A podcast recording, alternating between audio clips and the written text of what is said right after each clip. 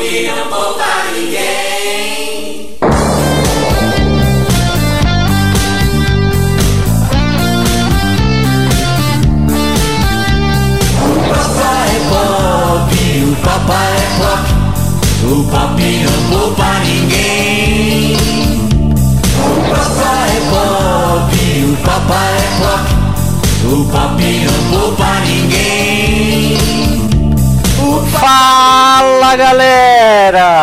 Começa mais um episódio do nosso DG Pop e esse é o de número 3, hein? Estamos começando devagarzinho, mas a gente chega lá. Hoje nós vamos dar seguimento ao nosso a continuidade ao nosso Matrix, hoje é Matrix 2, proposto para falar sobre redenção. E como vocês viram aí, o nosso título de hoje é A Missão do Escolhido. Demorou, mas vai sair, hein, galera? Tá saindo fresquinho, hein? Hein? Demorou, mas saiu? Tá saindo? Tá saindo, galera? Alguém? Tem alguém nessa Matrix? Alô? A Matrix é irreal, não tem ninguém. Nós fomos libertados já. Epa, então beleza. Só tá você e o Smith lá dentro. Ixi, então vamos vencer esse Smith aí. Só espero não ter que morrer até para que isso aconteça. E meu nome é André Lourenço e eu não acredito em acaso. Estamos aqui porque esse é o nosso propósito. Oh. Eu sou o Wellington e minha frase vai ser: Escolha é uma ilusão criada entre os que têm poder e os que não têm. Nossa, quem falou isso? Dê crédito. O, o Mero, Merovingian. Ah, o francês safadinho. É, Eu sou o Rafael Pavanello e eu tenho que concordar com a gente Smith, viu? Os seres humanos são uma doença mesmo e a gente precisa de cura. Meu Deus. Mata todos. acertou Só o que- miserável. Só que ele tava errado achando que ele seria a cura, né? Quando na verdade não é. Não é. Meu nome é Gia Lobato e todo fim de história boa, alguém tem que morrer. Olha só, rapaz. E olha, galera, eu tô pra falar pra vocês que eu já assisti muita trilogia boa, muita sequência de filme bom. Já tenho clássico de De Volta pro Futuro, que é sensacional. Eu assisto diversas vezes e assisto e não me canso de assistir. Eu sou fanzaço do Senhor dos Anéis, isso é fato. Gosto do Hobbit, é, gosto dos, dos 500 filmes dos- do, do Harry Potter, mas nunca fizeram uma trilogia, uma sequência de filme tão bem feita, tão trabalhada, seja de efeito visual, de áudio, de, de história, de harmonia, de, de sequencial, assim, de enredo, como de Matrix. Vocês concordam comigo? Sem contar que o roteiro dá margem aí pra várias e vários tipos de interpretações filosóficas que você quiser pensar, cara. É Pois muito é. É verdade. Falando em filosofia, eu acho que o Jean vai lembrar, mas na época da escola, as professoras de filosofia gostavam de passar esse filme para, É para toda a série. É, né? Ah, Na hora, que elas, cara. na hora que elas não tinham nada pra fazer, elas falavam assim: eu vou passar um Matrix aqui então. Era Matrix. Não, tem uma Liga- profundidade, uma profundidade assim, de pensamento muito grande no filme, cara. É impressionante. Mas e é. co- como o André falou, eu acho assim, o que chama atenção nele não é os efeitos, porque hoje tem filmes com efeito melhor, mas é a época, cara. Ele foi lançado em Nossa, os, 2003, efe- os efeitos de 2000. Matrix não é legal, não, cara. Cara, Mas uma- na época que época- foi feito, aquela, aquela cena lá que ele desvia das balas, aquilo era sensacional naquela época. Sim. Não, mas faz o quê? Faz 18 anos? 15 Foi anos que 99. foi lançado. O primeiro filme o foi em pri- 99. Pri- O primeiro foi em 99, depois veio acho que 2000 e 2000 e 2003, não sei. Por aí. Não, A luta lá com, os, com vários agentes Smith lá, tem hora que você vê que o bagulho fica meio. É, Não, é, tá aí, ligado? é, aí dá pra ver que é lado. feito de, de computador, né? Mas então, galera, pra, só para refrescar a memória do desse nosso trabalho, o nosso propósito, já que nós estamos aqui para cumprir com um propósito, a gente quer ressaltar aqui e relembrar vocês que a ideia nossa com esse trabalho do DG Pop é falar, é pensar verdades bíblicas dentro de filmes como Matrix, de séries como Walking Dead, como a gente já gravou. Futuramente nós vamos gravar sobre animes e outras coisas relacionadas à cultura popular e tirar verdades bíblicas, tirar conceitos bíblicos verdadeiros que a gente possa tratar e fazer relações e enxergar que Deus ele tem é, é, uma soberania em todos os aspectos, em todas as coisas. E que a gente consegue ouvir Deus falar até mesmo em um filme, até mesmo em uma série, até mesmo em um desenho. E a nossa base para isso é uma parte de uma frase que o, o, o nosso é, querido patriarca, não, nosso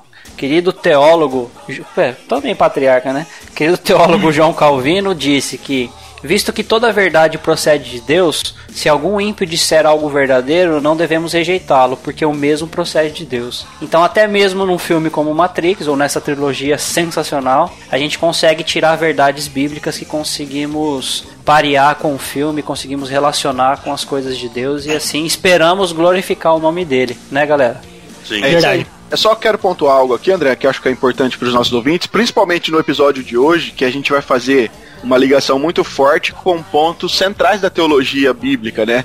E, como você disse, nós olhamos para para as coisas criadas e tentamos tirar algumas verdades relacionadas à verdade de Deus. É importante pontuar o filme Matrix em si, cara, como eu, nós falamos aqui no começo, ele tem uma riqueza muito grande. Então, se, se um budista assistir o filme, ele vai tirar verdades para a religião budista.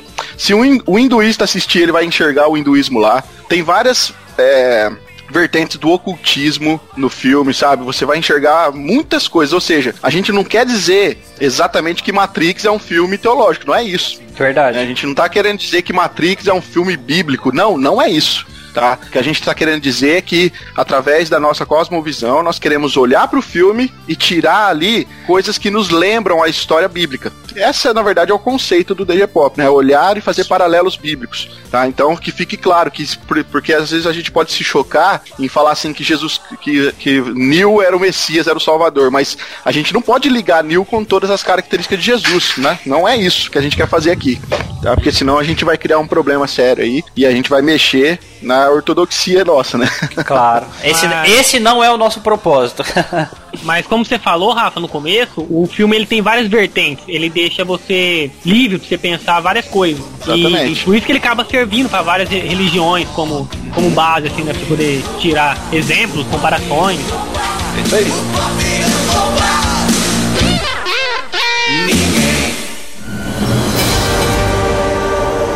Ele é o escolhido.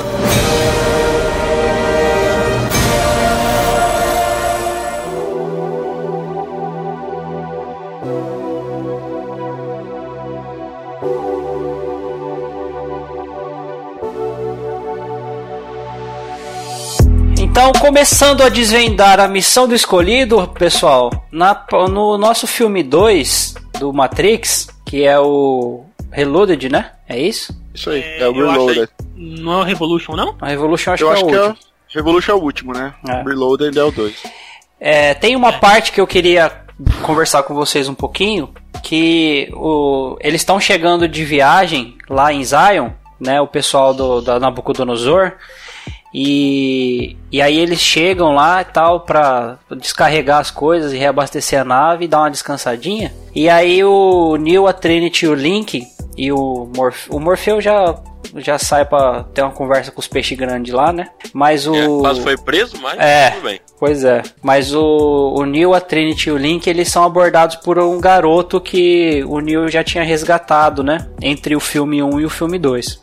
E é interessante aqui que ele tem uma conversa com o menino e o menino crente que o Neil tinha salvado ele, né? O menino fala: Não, Neil, você me resgatou, você é meu salvador e tal. E o Neil fala assim: Não, foi você que se salvou, eu só te ajudei, né? E eu queria ver com vocês se vocês o que, que vocês pensam sobre isso, se vocês acham que ali o Neil ainda tinha uma, uma dificuldade de reconhecer quem ele era, se ele ainda tinha uma fraqueza na fé dele, o que, que vocês acham? Olha, André, eu, eu, eu acho que não só o Neil, mas as pessoas também não botavam muita fé nele, não. Né? Mas assim, é, é importante porque o, o, título do nosso episódio aí de hoje é a missão do escolhido, né? E se a gente for lembrar pelo menos do primeiro filme que a gente falou. Não sei se a gente pontuou isso porque a gente tinha um propósito no primeiro, no primeiro podcast, então a gente não tratou de alguns assuntos relevantes lá, porque eu não sei se a gente falou ou não, mas na primeira aparição do Neil no filme em si, logo no filme 1, a gente já fica sabendo qual é a função dele. Sim, você falou inclusive que o rapaz é, chegou para entregar o disque, o CD para ele, sim. Ele, Isso, aí ele chega e fala: Olha, aleluia, você é meu salvador, cara, o meu Jesus Cristo pessoal. Aham. Logo de cara a gente já fica sabendo qual que vai ser a missão do, do Neo na trilogia toda, né? E no primeiro filme da série, várias vezes tem referência no Leo como o eleito, como o escolhido, né? A gente viu que no primeiro episódio ele morre, ele ressuscita, ele ascende aos céus no finalzinho, lembra? Uhum. né? Isso tudo nos remete aqui à ideia de quem nós queremos fazer essa comparação com o Neo. Inclusive, também, antes de responder a sua pergunta, André, eu tava, pensando, como que o, que o agente Smith chama o, o Neo no, sem ser na Matrix? Senhor Anderson. Thomas Anderson é o nome dele, né? Chama ele Senhor Anderson, né? Mr. Anderson é que ele chama dentro da Matrix. Isso, ele chama ele de Anderson, na verdade, senhor Mr. Anderson, né? É. Senhor Anderson e tal. Isso. É legal, cara, que essa palavra é uma mistura de duas, da palavra grega andro, que significa homem, né? E a palavra son, que significa filho, ou seja, Neo já é identificado como filho do homem, cara. E já é um Sensacional. título que é at- atribuído pra Jesus. Em que isso aí? Em que isso aí? Oi? Em- em que original isso aí? O, o Ender, né? O Under é grego pra homem. Do grego? Do grego isso aí, Rafa? No, do, do grego significa o quê? O próprio nome- o próprio nome do Neil, o nome humano do Neil mesmo lá, cara, ele já tem essa ideia de filho do homem que é relatado lá em Daniel 7, né? Que era aquele que viria sobre as nuvens e tal, já identificando aqui a missão do Neil. Que legal. Mas, a diferença é que Jesus Cristo tinha certeza da sua missão, mas o Neil eu acho que não tinha não, cara. Agora respondendo a sua pergunta. Né? E não só o Neil, mas eu creio que tinha muitas pessoas ali, é, tanto que quando Morfeu agora, nesse segundo filme, ele expõe a profecia, muita gente não acredita, muita gente acha que não, e o Neil, nessa cena, parece não acreditar muito também, né? É, no início, o Rafa falou que algumas pessoas acreditavam no quem ele era, outras não. É, um exemplo disso é quando. Como chama aquele rapaz de cabelo branco lá de Zion lá? Tipo comandante lá. É o. O conselheiro lá. Conselheiro não sei o que lá. Ele pergunta, né? É, quem quer. Quem acredita, né, no que, que o Neil é e quem quer é, pegar sua nave para ir atrás dele, né, para trazer respostas, se ele tá bem, se ele não tá. Ali você vê que algumas pessoas acreditavam, outras não. Aham. Mas se você No- for, Ed, se você for pensar nesse critério, as únicas pessoas realmente que acreditavam nele 100% era Morfeu, a Trinity e o Link. Por quê? Então, Não, o Morfeu- Link, ele. O Link, ele. Desculpa, Jean. Mas o Link, ele passou a acreditar, se você for parar pra pensar, né? Então, Porque tem é- hora que ele, tem hora que ele fala assim: Olha, eu, eu, eu, eu comecei a ver coisas que ele fazia lá que não. Isso, né? isso. Então, Não, mas olha- Morfeu, Morfeu, ele, ele recebeu do oráculo a profecia que ele acharia o Messias. O Morfeu, ele A tem uma fé que ninguém tem. A Trinity recebeu do oráculo a profecia que ela se apaixonaria pelo Messias, É. né? E o Link, ele só começou a acreditar pelos milagres que o Neo ele fez viu, da é. Matrix. E o, o, o menininho lá que a gente tava, que a gente tá discutindo, ele porque foi salvo. Sim. Não, Como olha, muitos outros vão, vão acreditar nele porque ele o salvou, né? Não, mas tem mais pessoas que acreditam, porque ali tem uma cena, e eu acho que é logo depois dessa do, do menininho aí, e quando o Neil sai do elevador, que ele, já, que ele tá entrando na cidade de Zion, rapaz, vê um monte de pessoas, e ali pessoas de várias idades, e alguma, algumas delas têm uns trajes orientais, Aham. assim, parece meio então, eu mesmo. fiquei pensando E aí eles, nisso. vão, eles vêm trazendo oferendas pra Neil. Aham. E aí até a Trinity fala pra ele assim, olha, ô Neil, eles precisam de você e tal. Aí, ela, aí ele falou mulheres- assim, eu preciso de você. Ah, Aí tem duas, duas mães, né? Vem, chega no Nil e fala o seguinte: olha, faz alguns pedidos especiais pros filhos, né? E aí você vê que aquelas pessoas, hora que olharam para o Neil e provavelmente tinham conhecimento da profecia, elas estavam acreditando que ele era realmente o salvador deles, né? Sim. Não, eles acreditavam, mas eu Sim. falo que só esses três Tanto que aquela inter- fé pede pra ele de interceder, né? fazer sem duvidar, entendeu? Mas Ah, o, o tá. Link, o Link ele conseguiu, ele começou a ter essa fé, que depois, logo depois disso, tem a cena que ele tá conversando com a mulher dele. Uhum. E eu acho que tinha mais duas pessoas, não sei se é irmão dele, primo dele, o que que era? Ele, ele tinha. É o dele. cunhado dele que morreu, que era da nave do coisa com ele. Aquela mulher. É, aquela mulher era. É, era a mulher do, do irmão da mulher dele. O irmão mais velho, Dozer, tá ligado? Que faleceu na nave do Morfeu, na Nabucodonosor. Então, isso. Então, ele, ele acreditava no, no Morpheus, porque os outros dois que morreram acreditavam nele. Uhum. E tanto que no, no início lá você vê que ele questiona alguns, algumas coisas que o, Mor, que o Morfeu fala, né? Aí ele fala, confia em mim. Ele fala assim, eu vou Ele fala confiar. Aí ele fala assim, não, eu confio, né? Tipo, é pra confiar, É, não é que eu... Depois disso ele deu uma outra deixa também que o Morpheus meio que assim, deu a entender que ele não confiava, mas ele falou assim, não, eu tenho que confiar no Morpheus e ele acabou acatando a ordem. Eu não lembro o que, que aconteceu. Mas aí você viu, ele confia no Morpheus e o Morpheus confia cegamente no Neo. Sim. Sim, e o Neil não confia em ninguém. Tipo, o Neil confia. É, o, o engraçado é que o Neil confia é, no que o Morfeu confia, mas o Neil não confia nele mesmo. Interessante, né? O Neo, É. o Neo parece os, os apóstolos. Fica meio assim, será que ele faz isso mesmo? Será que vai acontecer isso? Meio, meio duvidoso. Ó, uma coisinha assim, é, a gente não precisa nem entrar muito em discussão, mas olha só. Se o, o Neil é o escolhido, o Morfeu, acho que a gente acabou falando isso no primeiro episódio, né? Então a gente não precisa abordar isso agora. Mas se o Morfeu ele é o- a voz do que clama no deserto, né? Preparar o caminho do Senhor, que é o João Batista, a Trinity é a igreja? Pode ser. Rapaz. Porque o escolhido se apaixonou pela igreja, quer salvar a igreja, né? Eu acredito que. É bem complicado uma comparação dessa, Ah, cara. eu não vou me arriscar isso não. então tudo bem, beleza. Ele é o escolhido.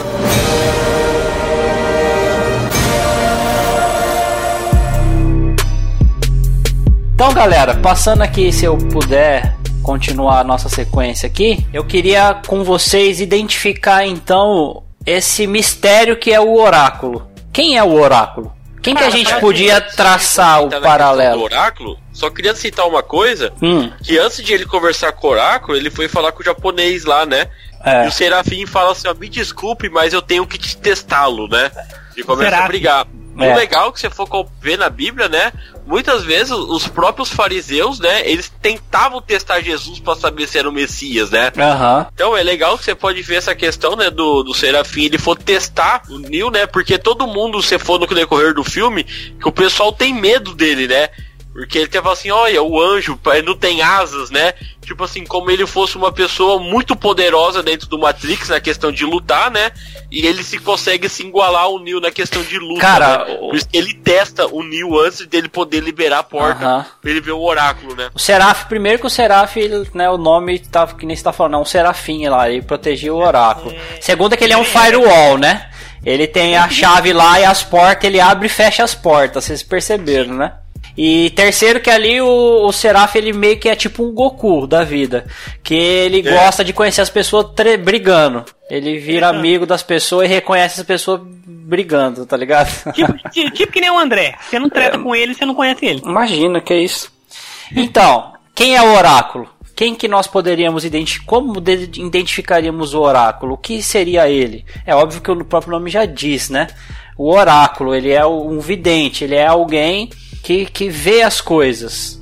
Eu, já, já que eu já. Esse que vos fala, eu já identificaria ele como alguém que tem um vislumbre daquilo que irá acontecer. Ele não tem nenhum poder para modificar nada, ele não tem nenhuma autoridade de, de determinação nem nada do tipo. Ele simplesmente ele vê, ele prevê aquilo que já está determinado. O que, que vocês acham? Que teoricamente já aconteceu no futuro, né? Ele- Isso, ele tem, ele tem uma. Como que chama lá a, a- um termo que a Bíblia fala? É, é presciência. Ele tem uma presciência, né? É, você vê, você vê isso pela conversa quando é, ela oferece a bala pra ele, né? Ele ficou meio ali, não sabia se será que eu pego, será que Não, eu na pego? conversa, ela, na conversa ele fala assim, dessa vez é melhor você sentar. Ele fala, não quero sentar não, né? Aí de repente, É. é, aí de repente ele vem e senta, ele fala, é, deu vontade de sentar. Ela falou assim, eu sei. Então, ela já sabia. É lógico. sabia que ele ia sentar, ela sabia que ele ia aceitar a bala, né? Hum. Mas então, e aí? Na verdade, é, ela sabia porque é uma escolha dele que já tinha feito, né? É, ela já tinha visto as escolhas dele, vamos dizer assim. Então, Ah, não então todo mundo concorda, então todo mundo concorda que o oráculo ele não pode definir nada. Não, ele, simples, ele simplesmente ele, ele tem um vislumbre do futuro. Ele vê as coisas que acontecem. Ele vê decisões já tomadas, né? Ó, vamos colocar assim, ele quase seria o apóstolo João quando escreveu o Apocalipse. Ele o que viu- aconteceria, Hum. mas ele não poderia modificar nada. Entendi. Ele só sabe o que aconteceria. Embora que eu ele ele tá mais para um vidente do que para o apóstolo em si, né? Porque É, o vidente ele sempre da- vê, né? O vidente ele sempre vê o futuro. né? É que nós não sabe da onde ele tem as Ah, não, não. né? Sim, sim. É, é, a fonte dele é, é do Matrix. Ele foi, ele foi projetado para isso, né? Ela foi, né? É. Ele é a cura pra anomalia sistêmica que o, que o arquiteto Isso. chama, né? Tanto que ele fala assim, no, no, no começo da conversa, fala assim, é, vamos conversar sobre coisas óbvias. Aí o Neil fala, é, eu diria que você é um programa criado por, pela Matrix. Ela fala assim, é, isso é óbvio. Assim como o Seraph, é, isso é óbvio. Então ela é um programa criado pela Matrix. Ela tem um objetivo. Qual que é o objetivo? É, É. isso que o Rafa tá falando. O que, que é, Rafa? Baseado Não, na conversa, ó, baseado na conversa do Oráculo com o Neil, Hum. a gente viu que a primeira Matrix foi criada muito boa e não deu certo. Perfeita, né? Segunda, foi criado um mundo de dor e guerra, mas também não deu certo. Ué, Mas isso lembra muito a história bíblica, né? Pois é. Agora, Então. o arquiteto, então, não estava dando conta de resolver o problema sozinho, e aí nós entramos numa divergência aqui, porque aí no meu conceito, né, a máquina foi lá e criou o oráculo para que ela descobrisse as falhas do arquiteto, né? É, isso eu não, eu, eu, não, tá eu confesso que eu não consegui enxergar isso aí não. É, eu, é, tipo, eu confesso né, que eu é, consegui que eu consigo identificar que o arquiteto ele vem para cumprir uma função para se identificar com, com, com os, os, ser- os seres humanos, coisa que, é o que você Tem uma tinha fala- falado, que o arquiteto não arquiteto. conseguia. Então, tem uma fala do arquiteto que ele fala assim, ó. é, eu acabei entendendo que a tão buscada solução requeria uma mente menor ou talvez uma mente menos presa aos parâmetros da perfeição. Por quê? Porque o arquiteto, ele era uma espécie de... de, de- ele era, tipo assim, pra ele era tudo meio lógico. Pai, porque É ele era códigos exatos. Tudo tinha que dar um resultado, né? Aí ele fala que eh, foi criado, ele fala assim, né? Assim a solução foi descoberta acidentalmente por um programa intuitivo, cujo objetivo inicial era investigar aspectos da psique humana, coisa que o arquiteto não podia fazer. O arquiteto é assim: se fizer isso, acontece isso, se não, acontece isso. Pronto. Exatamente. Ô Rafa, Cal- posso falar que o oráculo sabia do que poderia acontecer por causa das outras Matrix? Olha, cara, é uma pergunta interessante, porque se, se todas as outras Matrix foram criadas de novo, você não acha que ele também foi uma recriação? Sim. Você Tanto não- que a hora que tá conversando lá naquela sala cheia de TV, você vê ele em outras versões da Matrix. Calma, vocês estão dando spoiler. Calma, Não é spoiler, cara. Não chegou na cena ainda, né? Eu tava comentando. calma. Cara, quem, calma. quem assistiu o filme assistiu os três. Mas ó, outra, outra coisa Me que retiro. Não, Gans. Aí, olha só, quando a Oráculo então entra em cena, ela vai descobrir que, na verdade, tudo parte de uma escolha. Que o arquiteto não conseguia perceber isso. Tanto que no finalzinho do filme, do, né, do 3, aquele papo lá entre o arquiteto e a Oráculo revela muito disso. Fala, Sim. tá aí o que você queria, né? É. Ok, tá, mais ou menos isso. Tá dando também, a gente vai chegar lá. Mas aí então, não- eu quero frisar aqui, já que a gente conversou, conversou e não conversou nada sobre quem que é o oráculo, eu quero frisar uma parte da conversa aqui, que a gente também já tá falando. Que o Então, oráculo. Nos diga, nos diga quem é o oráculo, André. Pois é, Não, eu já falei. Não, eu não tenho a o revelação. Eu já falei quem que eu, a perspectiva que eu tenho do oráculo. É, É um vidente. Que é, é, é o que o próprio nome já diz. Pra mim, o oráculo ele é uma criação da Matrix, que é o, o que o Rafa definiu, que eu pedi pra ele responder, e ele acabou não respondendo. O Rafa já tinha Eu não? definido isso. Não, Respondi? não. Você falou churumelas e não, e não, não concluiu. Eu- você perguntou quem que era o Oráculo. Eu falei que ele era uma criação da Matrix pra resolver o problema do arquiteto. Isso, isso aí. Pronto, é, é isso mas que eu, que eu que eu entendo. É, Mas É, você foi isso que ele falou, falou isso na pauta e começou a responder outra coisa depois e eu pedi pra você responder e atropelou com outra coisa que o Elton perguntou, mas tudo bem. Não, tem uma parte dessa conversa dele que eu achei do, co- do Neil Coráculo que eu achei interessante que o oráculo ele fala é, que tipo assim ele já ele prevê o que vai acontecer mas não é o oráculo que toma as decisões que quem toma a decisão no caso ali por causa daquela conversa era o Neil que tomava as decisões né? Que não ca que cabe o Neil decidir o que ele tinha que decidir. Embora que o próprio orá- oráculo já sabia do que ia acontecer mas a partia sempre do Neil tomar as decisões. E só que o oráculo também deixa claro na conversa que foi o Neil que já tinha tomado a decisão, que ele já só tinha chegado ali pra entender o porquê ele tomou a decisão. Ou, tipo assim, o Neil não foi conversar com o oráculo pra fazer assim, ah, o que que eu faço? Ele foi conversar com o oráculo pra entender o porquê ele tomou aquela decisão. Aí a pergunta, que decisão? É, não só nessa parte do filme, um pouco mais pra frente entra nessa mesma questão, né? Que, De que- ele, ele, ele buscar a resposta porque tá tomando certas decisões. Assim, vai ter outra conversa com o oráculo lá, né? Que, que depois ele É, que ele fala assim, é, mas é que não sei o que e tal. É, mas por que, que que chegou nesse ponto? Aí ele olha pra plaquinha na parede dela lá e ele fala assim: é porque você é, escolheu assim. Por que, que você não me avisou antes, né? Aí olhou aquela isso aí, plaquinha lá, é, mas porque você quis assim. Isso aí é espiritismo puro, é reencarnação, chama-se. É, então. Mas voltando aqui. Que decisão era essa que o Neil já tinha tomado e que ele só precisava entender por que ele tomou essa decisão? Salvar a Trinity. E mudar a Matrix de uma forma diferente. Então ele, Não era- então, então ele não estava decidido a salvar o povo dele. Ele estava decidido Não em da salvar. forma que o arquiteto queria, como era a forma normal. Reiniciar a Matrix. Ah, o né? Jean dando Não, spoiler, não, ah, o não, Jean não dando spoiler do episódio de novo, ó. Ah, não tem como responder se não dá. Não, entendi. A gente vai conversar sobre isso numa- lá mais pra frente. Então, então realmente o Neil ele já foi pra conversa já.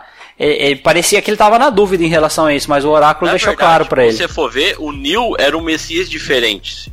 Por quê? Dos outros, né? O que ia acontecer com a Trinity sem ninguém falar pra ele. É, ele tava, Isso, te- ele tava tendo perdendo, sonhos, né? Você Lembra que estão. que os... Lembra que eles estão chegando em algum lugar lá, gente? Desculpa te cortar rapidinho. Aham, pode falar. É, eles estão chegando em algum. Eu não lembro agora a cena exatamente, mas eles estão chegando, aí o Neil fica meio assim, aí ela fala: o que, que foi? Ele não, tem Me alguma coisa conte. errada com o código.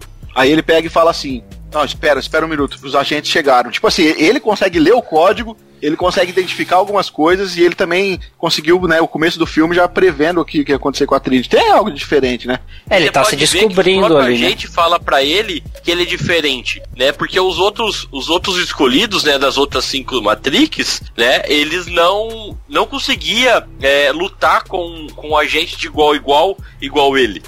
Né? Então ele tinha uma coisa diferente em relação É, Ele foi o aos primeiro a parar as balas, né? Ele foi o primeiro a, a, a, a- Eu acho.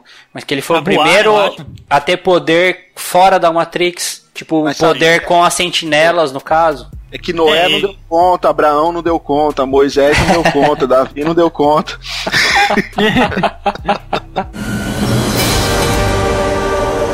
Ele é o escolhido.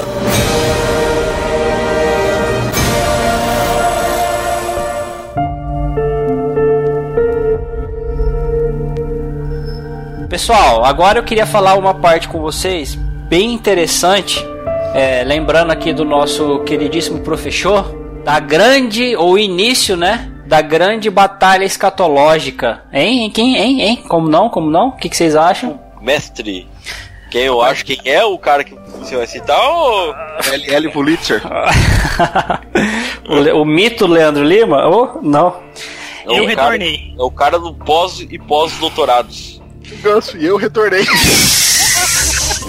o cara chegou do nada, velho. Ah, não, vou- pera aí, deixa eu, deixa eu voltar então aqui. Deixa, corta essa parte. velho. Eu, não, eu nem sabia que tinha saído. Avisou que você só. Eu achei que só eu saí. Ah, água, peraí. Você Ah. não avisou, eu não ouvi. Ah, tava um gritando. Então vai, vai, vou- um vou- voz. Vou voltar, vou voltar.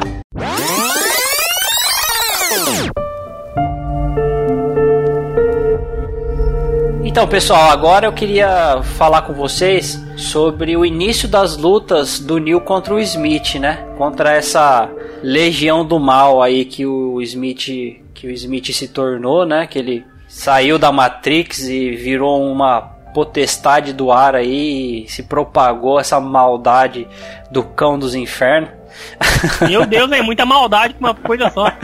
E aí eu queria fazer um paralelo dessas lutas que não só dessa primeira, a gente vai falar mais pra frente também da outra luta, mas se deter um pouco nessa primeira aqui, que é logo depois da conversa do Neil com, com o Oráculo, ele nos remete um pouco à grande batalha escatológica, né não, galera? De Jesus contra os demônios. Ah, dá pra pensar assim, cara. Você vê que ali começa a se multiplicar tanto, né, cara, os, os, os Smith que o Will, que o Will, ó. Will. O Smith? O Smith. Eu pensei, eu pensei no Will Smith, cara. Ai, cara. Não, o legal é que você for pensar que o Neil, ele talvez poderia derrotar o Smith naquele momento, mas não era a hora certa de, dele derrotar ainda. Não era o momento, né? Não era o momento. Mas é interessante, porque se a gente for pensar na grande batalha escatológica do, do, do reverendo Leandro Lima, ele tem um livro sobre isso, né? E ele já deu aula pra gente também sobre isso no Instituto Reformado. O Leandro Lima ele explica que quando Jesus nasceu, ele foi contemplado pelos anjos, né? Pela, pelas é, milíades de anjos, né? Como que é? Pelas, pelas milícias de anjos. E só que os anjos não vieram batalhar no lugar dele. Essa luta que Jesus tinha nessa encarnação dele era uma luta dele contra a, a, as potestades do mal, né? E nisso tudo, Jesus ele encarou essa, essa, é, esse mal e esses demônios sozinho. E se vocês forem analisar junto comigo, eu, vocês, queridos ouvintes, vocês vão ver que essas lutas de do Neil contra o, o, o, agente Smith e as suas replicações é só o, o Neil contra eles, não, não tem outras pessoas lutando, né? E isso remete à grande batalha escatológica. É Jesus lutando contra as multidões de legiões de demônios, né? É, que sobre, sobre a luta lá, eu acho que assim, é. Não tinha como o Smith ganhar do, do Neil. Porque o único triunfo que ele tinha era aquela hora que ele coloca a mão no peito da pessoa e ele corrompe a ele, pessoa e é... transforma. Ele, ele meio que clona, né? Isso, naquela hora voltou, né? Reverteu. Então voltou. Que é a é, única coisa que ele poderia fazer. Não pode esquecer que o Smith do Reloaded não é o mesmo do 1, ele foi desconectado agora, né? Sim. É, ele foi desconectado. Ali já virou o mal ali, né? Já vem, já vem como um vírus mesmo, né? Isso, isso ele é aí. É independente. Isso aí. É. Tanto que ele no comecinho do filme, ele dá lá o presentinho para ele que é o plugzinho do ouvido lá, né? O Isso. Então, mas e vocês? Como que vocês encaram essa questão da batalha escatológica aí? A gente tem uma batalha final, no, né?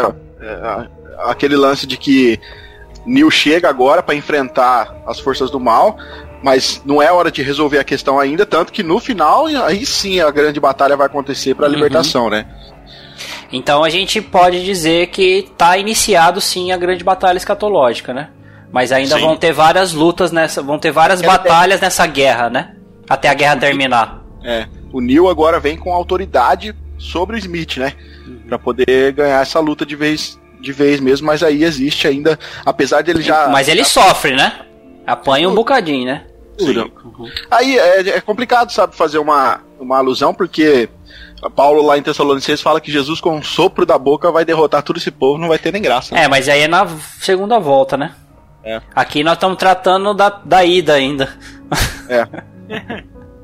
mas que o Neil vai voltar, né? Não, o Neil vai é. voltar. Ele, ele, ele virá. Sabendo. Ele Sabendo. virá. Em 2020 vai ter lançamento do Matrix. É. Então, pessoal, o próximo tópico nosso aqui, na nossa pauta, é aquela parte onde que a Trinity e o Morfeu eles estão salvando o chaveiro. E naquela na parte final já dessa, dessa cena, tá o, o Morfeu com, com lutando contra um agente, tomando uma surra do agente e é, com o chaveiro em cima do caminhão. E o caminhão tá para se colidir com outro caminhão com dos agentes, né? No final da luta, isso. Né? Isso, no finalzinho da luta. E o caminhão vai se chocar e vai explodir. E aí nessa hora, o, o, o Morfeu ele, ele clama pelo Neil, velho. Fala, Neil, se você estiver me ouvindo, se estiver por aí, agora nós precisamos de você, tá ligado?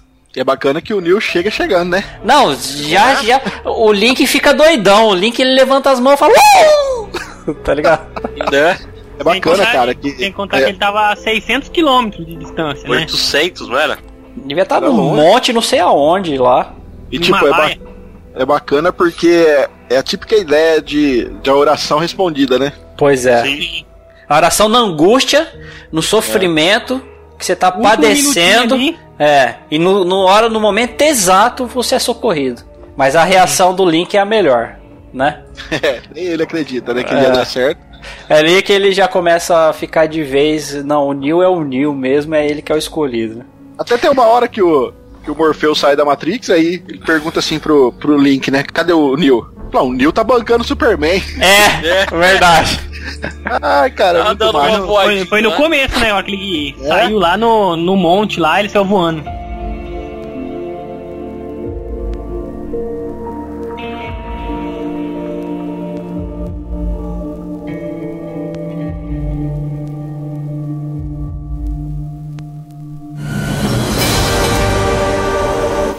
escolhido.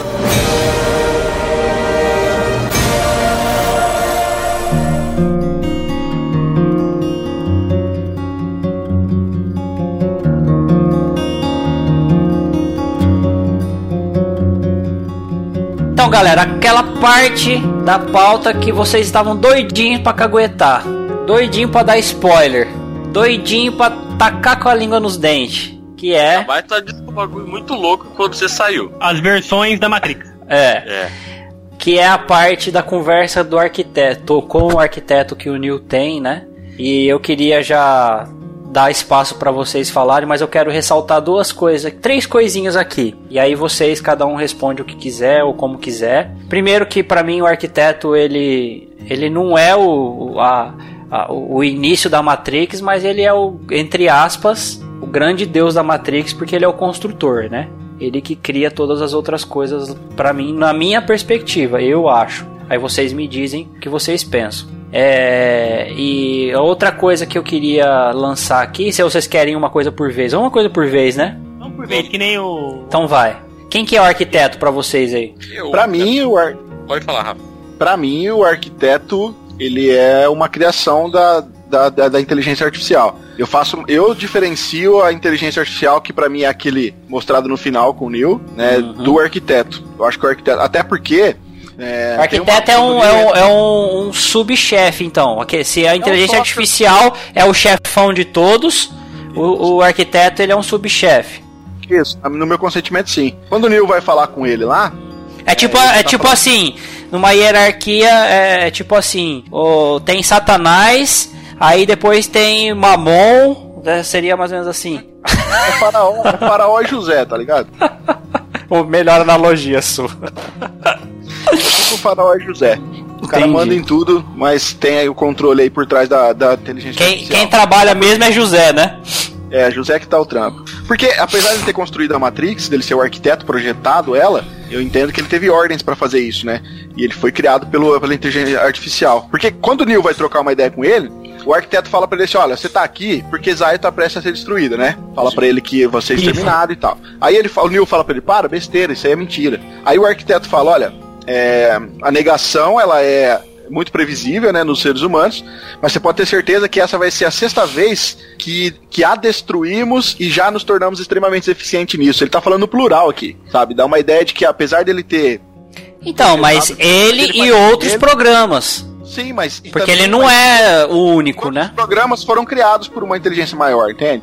Mas todos os programas foram criados por ele, não foi? Então, eu, Não, também mas- vejo isso. Eu já vejo Eu ele já uma vejo criação isso. também, não um criador. Teo- teoricamente, assim, ele fala, é eu e minhas criações, criações, É. né? Já destruímos Zion várias vezes. É. É, eu, eu entendo como assim, alguém criou o arquiteto e o arquiteto criou o resto. entendeu? Então, eu também, eu entendo assim que ah, os homens criaram a Matrix, criaram a, a Matrix assim, criaram a inteligência artificial que deu vida à Matrix e, e isso não tá mais em questão, certo? Essa inteligência artificial já não tá mais em xeque. Eu não sei o que que se ela absorveu a Matrix, se ela foi foi a primeira fase e depois ela não, não aparece mais. Eu já não consigo identificar mais ela nos filmes. Tá, eu confesso Então, pra mas vocês que como- eu não consigo. E aí, a partir dela, a partir dessa, desse início, é como se fosse assim: ser- os seres humanos criaram a inteligência artificial. A inteligência artificial, ela precisou criar algo para desenvolver todo o resto. Esse algo foi o arquiteto. A inteligência artificial sai de cena ou ela se transforma no arquiteto e o arquiteto desenvolve todo o resto. Mas isso não explica o oráculo. O oráculo é uma é uma é uma criação da- do arquiteto. Não, não pode ser. Porque Não? o arquiteto tá errando. O arquiteto tá errando em como, em como manipular a Matrix. Sim. E aí o oráculo é criado para ajudar o arquiteto. O arquiteto não pode ter pensado nisso mesmo e ele criado. Se ele, se ele tivesse a solução, ele mesmo faria. Ele fez, criou o oráculo. Não, se ele precisasse criar outra Presta atenção. passar por ele, Ele precisou de um outro programa para fazer algo que ele sozinho não conseguiria. mas como Não, que ele programou é esse outro outro programa? Presta atenção. Não, ó, na Matrix tudo é. Na, lógico que tem. Na Matrix tudo é programa. Na Matrix tudo é desenvolvido. O arquiteto, a única função do arquiteto é criar. A única Não, função do arquiteto, o arquiteto- A única função- fosse inerrante, você entendeu? A É. Não, tô dizendo que a única função do arquiteto é criar. A única função do arquiteto é criar. Ele criou e aí ele cria outros programas para fazer outras coisas fundamentais. Ah, o, o- na própria conversa do oráculo com o Neil, O, o, o oráculo tá explicando pro Neil que existem outros programas que controlam os passarinhos, que outro controla a, a, a paisagem, que outro controla o que cada coisa vai fazer. O arquiteto que faz essas coisas. O arquiteto não, o arquiteto não faz, o arquiteto ele não faz o passarinho caminhar, o arquiteto faz o programa que faz o passarinho caminhar. O arquiteto não faz o pôr do sol, o arquiteto faz o programa que faz o pôr do sol aparecer. O arquiteto não fez o, o oráculo pensar, o arquiteto fez o oráculo. Pra mim não faz sentido pensar assim. É, tudo bem. Mas tudo bem. Até pelo fato também do, do final dele conversando com o oráculo conversando com o arquiteto, né? Tipo assim, o oráculo meio que faz um pouco a sua vontade. Não o que o, o, o criador queria, entendeu? É, o, é, o criador ele se subjugou, né? Aí, aí, vo- aí voltando a lembrar, queridos ouvintes, o que o Rafael falou no início, né? O filme ele não é um filme cristão, ele não é um filme bíblico. Nós estamos pensando, a partir da nossa cosmovisão cristã, pensando verdades bíblicas do filme. Então a gente Então, não a tem gente- como tá encaixar o tudo. possível. Isso, a gente está extraindo ligações que a gente consegue fazer. Um A gente não consegue. Isso. A gente não consegue dizer que o arquiteto é o nosso Deus soberano, o Deus das escrituras. Não é isso que a gente está dizendo. Não, não. Ele erra. Como ele errou. Lógico, assim como, assim como o Nil não é o nosso Jesus Cristo. É óbvio, né? A gente só tá traçando paralelos com isso. Mas beleza. Você acha, você acha errado? Ou qual a opinião de vocês em comparar o arquiteto com Deus? Não, eu ia falar isso é agora. Eu ia falar. Ué, mas é a mesma Não, comparação sei, com, tipo com o assim, Nil. Comparando, comparando na íntegra, né? Então assim, mas vocês acham que tem alguma semelhança? Eu acho. Como tem mil, Eu acho. como os outros Eu acho, eu acho. Ele, mas ele é um deus mais, mais, mais, é, como que chama? Um deus meio birrento, meio assim, é assim e pronto acabou e vai ser tanto que pra mim eu vou dar um spoiler do episódio no final que a gente vai falar sobre isso. Não vai dar spoiler não, que não deixou a gente dar spoiler. Então tá bom. É, para mim o arquiteto ele, ele é o grande deus da Matrix. Ele é o nome dele já diz, ele é o criador das coisas da Matrix. Ele é o criador de tudo que tem lá. E os outros programas criam as suas próprias e fazem, seguem suas próprias funções. Mas ele é o que dá origem aos outros programas, né? Ele é o, ar, ele é o arquiteto. Ele não é um arquiteto, ele é o arquiteto, né? E só que ele é um deus, um deus da Matrix, só, né? Ou um deus das máquinas. E ele é, é, é um deus birrento e que quer a sua vontade, mas ele quer a sua vontade visando um bem próprio só e um bem egoísta. Então ele é diferente do nosso Deus. O nosso Deus ele visa a sua própria glória. É óbvio que ele visa a sua própria glória. O nosso Deus ele quer glorificar o seu nome. É óbvio que ele vai fazer isso. E ele faz as coisas conforme a sua vontade. Mas ele faz isso em amor. Ele não faz só em benefício próprio. Entende? Então tem essa divergência entre o Deus, entre aspas, arquiteto e o nosso Deus das Escrituras. Mas eu consigo ver alguns vislumbres nele sim, por, por ele ser o Criador. Ah, se você for pensar assim, na questão da criação, né? Como ele criou os outros sistemas, né? Os outros softwares, dá pra fazer essa comparação. Mas eu acho que ele é muito falho, assim, na questão, né? Porque, na verdade, igual o Neo tá na sexta Matrix, né? Então ele. As outras Matrix não deu certo, principalmente a primeira e a segunda que ele tanto cita, né? Já vai falar daqui a pouco sobre isso.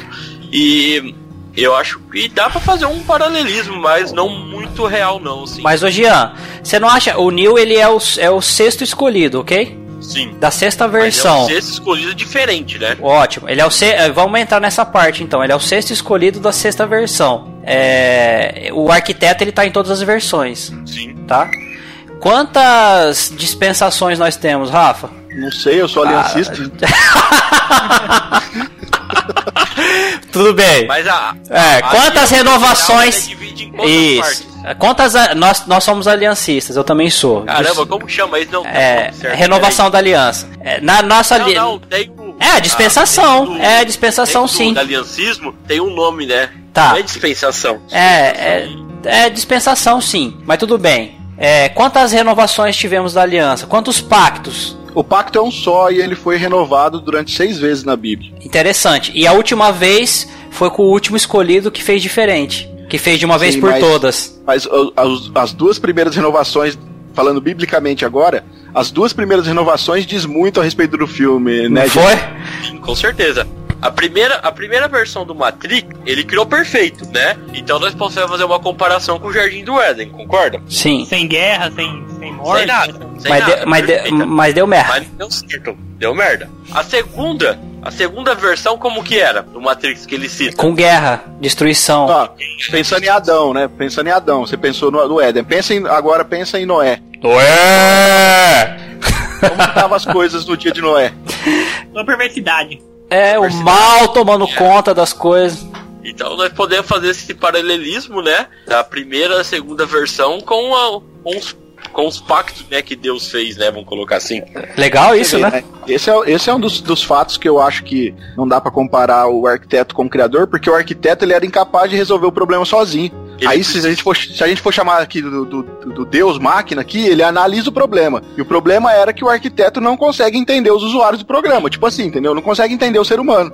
E aí a criação vai, chama, então, decide criar um outro programa para sanar esse problema. E ele cria com o propósito aí para poder entender a mente dos seres humanos. Que vai servir de ajuda para o arquiteto e vai auxiliar ele para ele manter a Matrix funcionando bem. Essa é a ideia do oráculo. Por isso que eu, eu fiz a diferenciação para mim lá no começo, que eu acho que não dá para comparar né, a, a figura aí do arquiteto com Deus. Mas essa questão das alianças ela é muito interessante, cara. Porque. Das alianças não, da aliança, das suas renovações. Porque faz muito sentido pensar, né? Não sei, eu tava falando, será que, rapaz, por- será que os caras pensaram nisso tudo ou nós tá viajando aqui demais? Eu acho que a gente viajou de uma maneira sensacional.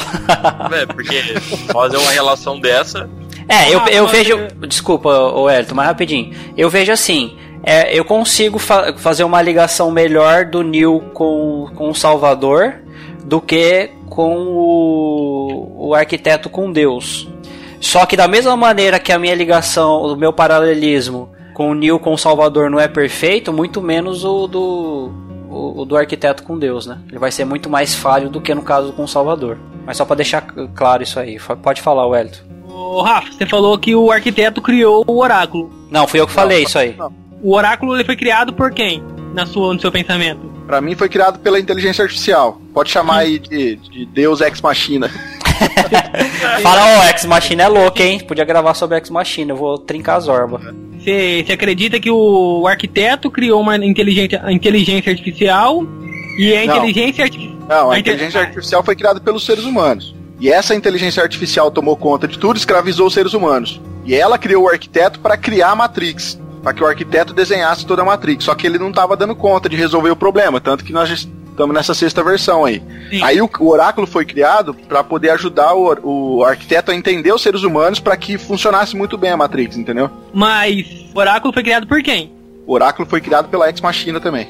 E o, o oráculo e o arquiteto. Sim. Eles não poderiam Eles ter feito uma- um melhoramento, uma melhoração no arquiteto? Tá aí, boa sacada, hein, Ganso? Ê, esse é o meu ganso. Então, mas foi feito. O oráculo é um melhoramento no software. Não, Todo. o Oráculo é um novo software. Pensando- não, pensando na Matrix, ele é um, é um melhoramento para melhorar ela. Ele é um, Ele é um novo programa.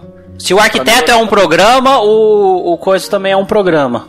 Sim, mas de certa forma para ajudar no, na- na- no objetivo maior, que era ter uma Matrix que aprisionasse muito bem os seres humanos para que eles não desconfiassem de nada. De qualquer forma, a gente não vai muito sair dessa questão, né? Não, não dá, porque não Dá. tem essa resposta. Eu só tô pensando aqui, né? É. Mas beleza, tá. Chegamos nessa conclusão de nada. De- de- depois Você só perdeu seu tempo. Depois de tudo isso, é. Só fundiu a sua cuca, querido ouvinte. Mas agora o arquiteto ele chegou e quis dar uma tentada no Neil, certo? Falou assim, ó, você tem duas portas, você vai escolher, e eu já sei que você vai escolher um caminho, porque todos os escolhidos eles escolhem a mesma coisa, que é resetar a Matrix, e vai sobrar vinte e tantas pessoas em Zion, e a gente vai começar de novo, e daí vocês vão repovoar Zion e tal, e só que sua amada vai morrer. E eu sei, mas você já tomou a sua decisão, como todos os outros tomaram e não sei o que. Só que aí o arquiteto toma na rabiola. Porque o Neil já tinha decidido, conforme a gente tinha conversado na conversa com o Oráculo, que ele ia salvar a amada dele, a noiva dele, ou, quer dizer, a Trinity. Na sua concepção. É. é. Por isso que é, uma- é um- é uma- um paralelismo falho, né? É, e, e aí nessa parte que eu quero entrar com vocês sobre umas das André. demonstrações. Se a vontade perceptiva não é. Tô brincando, vai lá. Nessa não é decretiva, com certeza. Mas é nessa parte que eu queria entrar com vocês da, do tamanho do poder que vai o escolhido dentro da Matrix, né? É óbvio que o poder dele se expande um pouco até após a Matrix, como a gente vai ver depois, que ele tem um poder fora da Matrix também, contra sentinelas e tal, que no Sim. outro filme a gente vai ver depois que ele consegue enxergar mesmo não tendo visão, né? Mas esse poder dele tão grande dentro da Matrix que ele escolhe eh, não fazer a vontade do arquiteto, fugir desse paradigma do, dos outros escolhidos, das outras cinco versões, não acaba com a guerra conforme o prometido por Morfeu, né? Que Morfeu tanto esperava. Ele fica frustrado por causa disso. A Trinity, ele salva a Trinity, mas a Trinity morre. Só que ele tem um poder tão grande sobre a Matrix que ele consegue ressuscitar a Trinity, hein, galera? Sim. É interessante, é legal. Né? Será que eles também eram um software de computador, cara? Quem são eles? Neo e a Trinity? Por quê? Não sei, fiquei pensando nisso agora.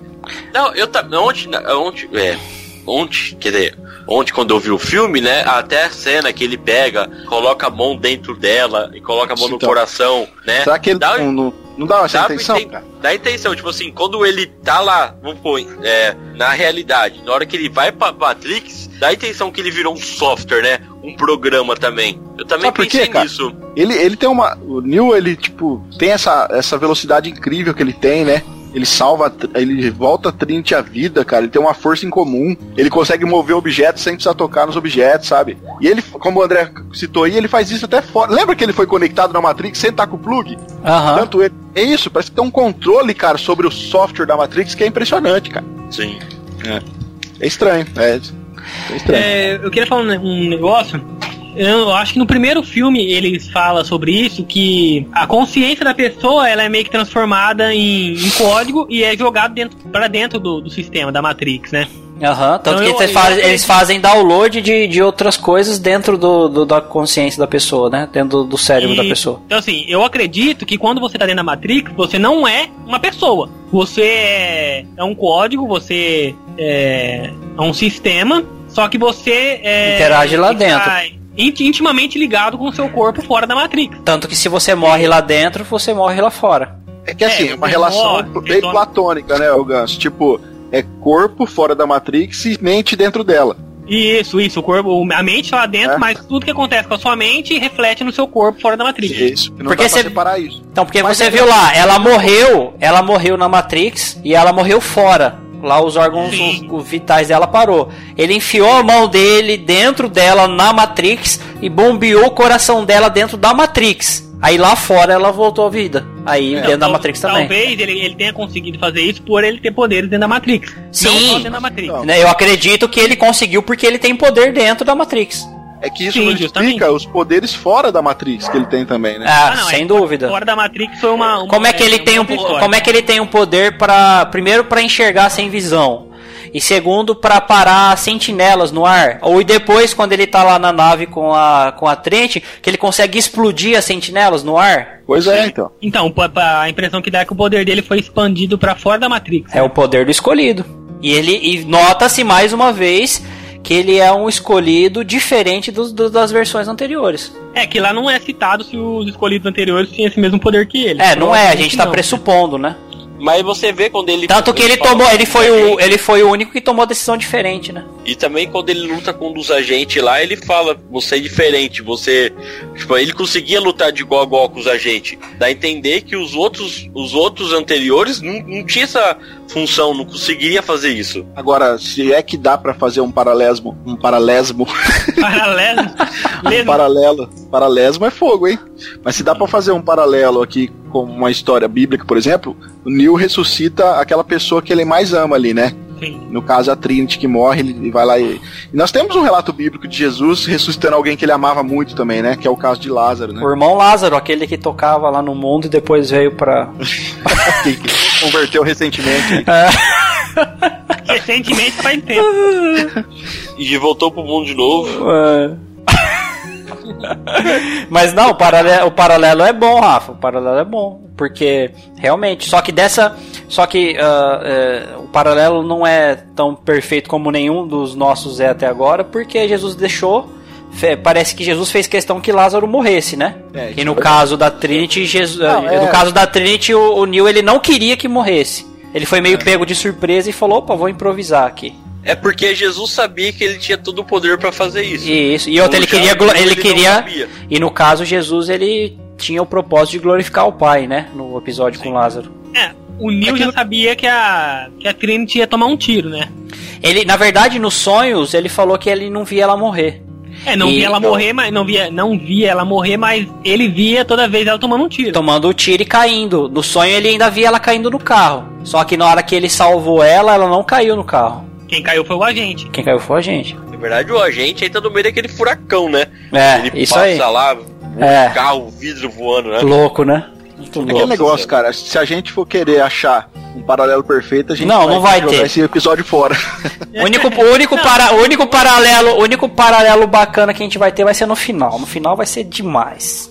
Guarda aí, guarda aí, galerinha, que no final vai ser demais. Ele é o escolhido.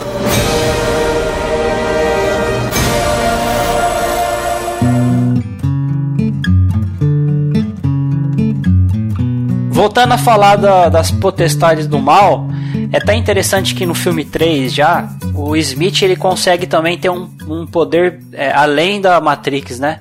E ele consegue possuir um, um- um personagem lá no filme, o Bane, antes dele sair na Matrix, mas como ele consegue sair nesse processo, ele acaba ficando possuindo, é, possuído o corpo do, do cara fora da Matrix. E se vocês perceberem, ele é, é, o cara ele, ele tá realmente possuído tanto que o, ele se corta né e ele tem atitudes fora do comum lá na fora da Matrix né e, e sem falar nisso ele tem uma treta com o Neo né Você, você queria que ele também quer mostrar destruição, né? Ele destrói, não lembro agora quantas naves que estavam juntas lá, né? Então. Ele Destrói a nave, destruição mesmo. ele pra mata é veio pra matar roubar e destruir É. ele mata a, mocinha que tava ajudando ele lá na ala médica. O mais, o mais interessante, ele vai brigar. a- aí a, a parte que a gente já vai fazer a junção também agora com a batalha final, né? A grande batalha escatológica. Que ele, ele cega o Neil, né? E achando que, que ele tinha vencido o Neil, cegando o Neil, o Neil consegue ver além da visão. Hã? Sim. e consegue matar ele é, ou livrar ele da. Só que o Neil foi, foi. Jesus não faria daquela forma, né? Jesus Qua- expulsaria. Quase um, quase um Thundercat, Ah. André. É. E, e aí eles, eles, ele expulsa o espírito maligno do Bane, do Bane, mas ele acaba matando o Bane junto, né? Sim. Mas tá, dando um passando nessa parte aqui, que rapidinho que eu só quis tratar com vocês, eu queria entrar na parte final, na grande discussão nossa que a gente vai ter aqui, numa grande treta. Não é a parte totalmente final, mas é o prelúdio do final. Só pra terminar, André, é, que nós falou do Ben, né? Como era o nome da nave que o Neil tava indo até a cidade das máquinas? Logos. Logos. Logos. Logos. Bem Ah, legal, tipo falou- assim, a nave da- salvadora, né? A gente falou da nave Nabucodonosor no episódio passado? Falamos. Falamos, Eu, né? acho, que- eu acho que comentamos, sim. O Comentamos. Mark então. 3, que eu falei 14 lá, que fala do Filho de Deus, né? Uhum. Isso, falamos sim. É.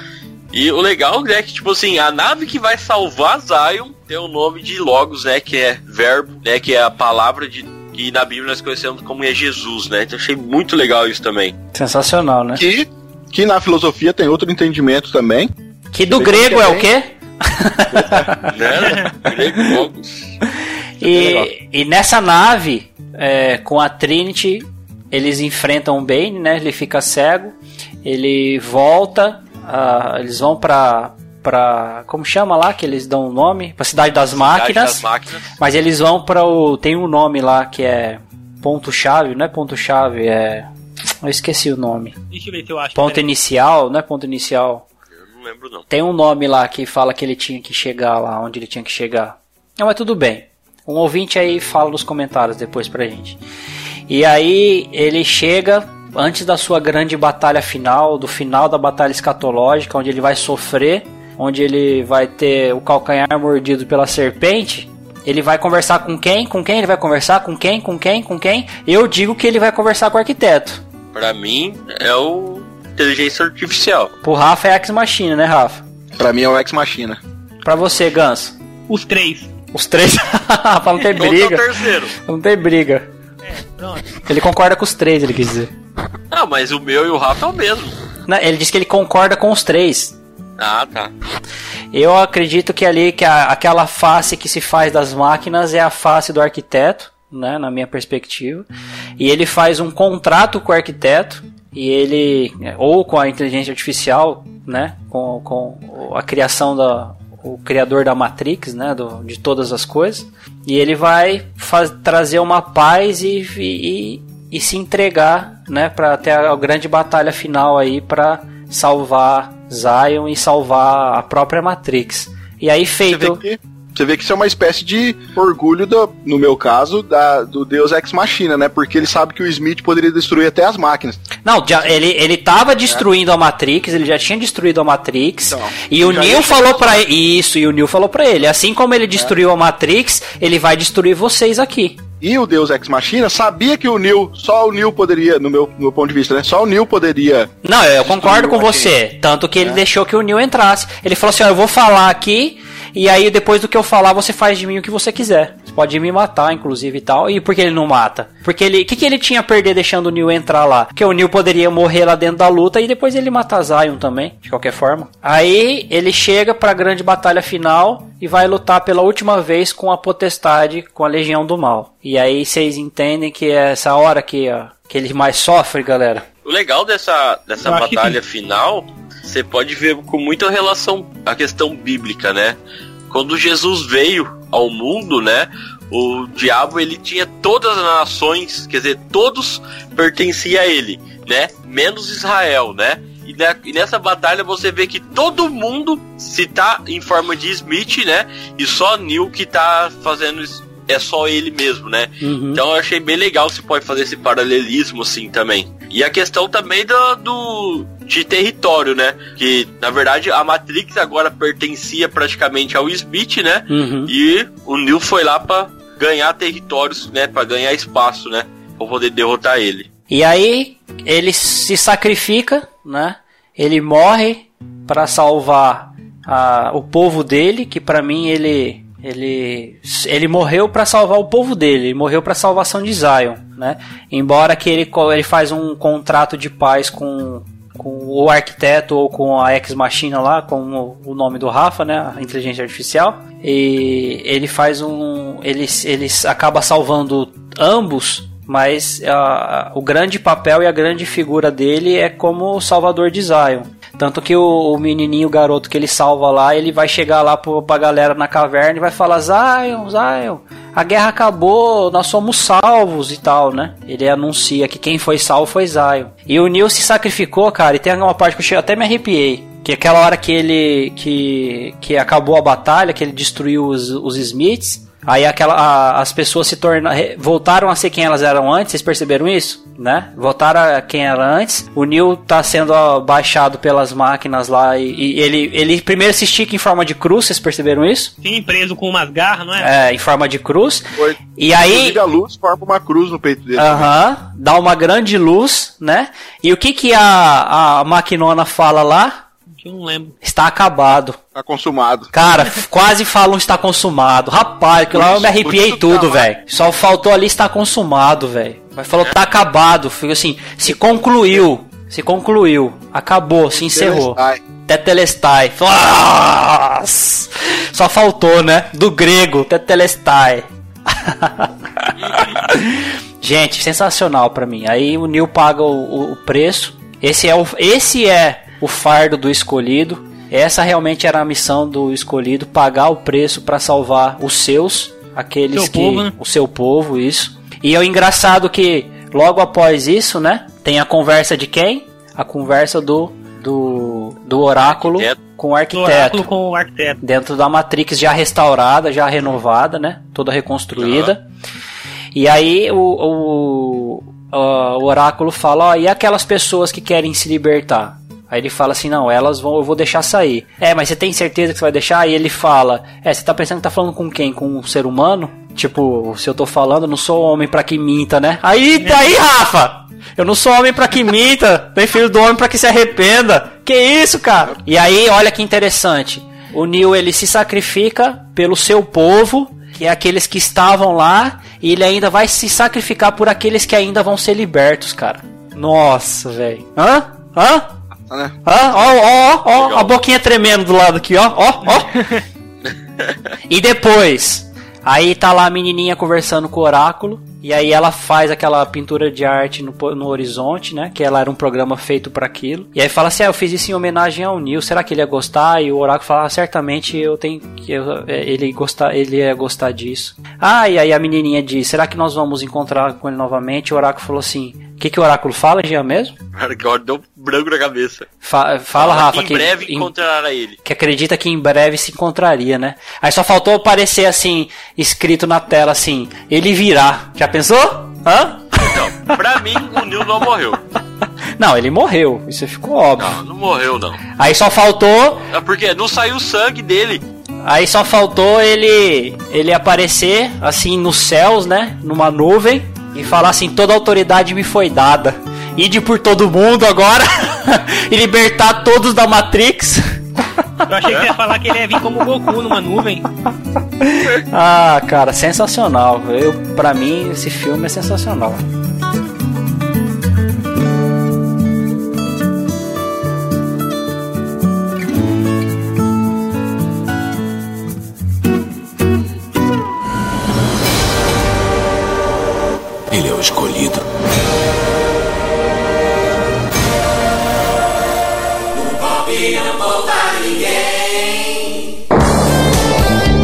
Galera, é isso. Foi um prazer gravar com vocês novamente.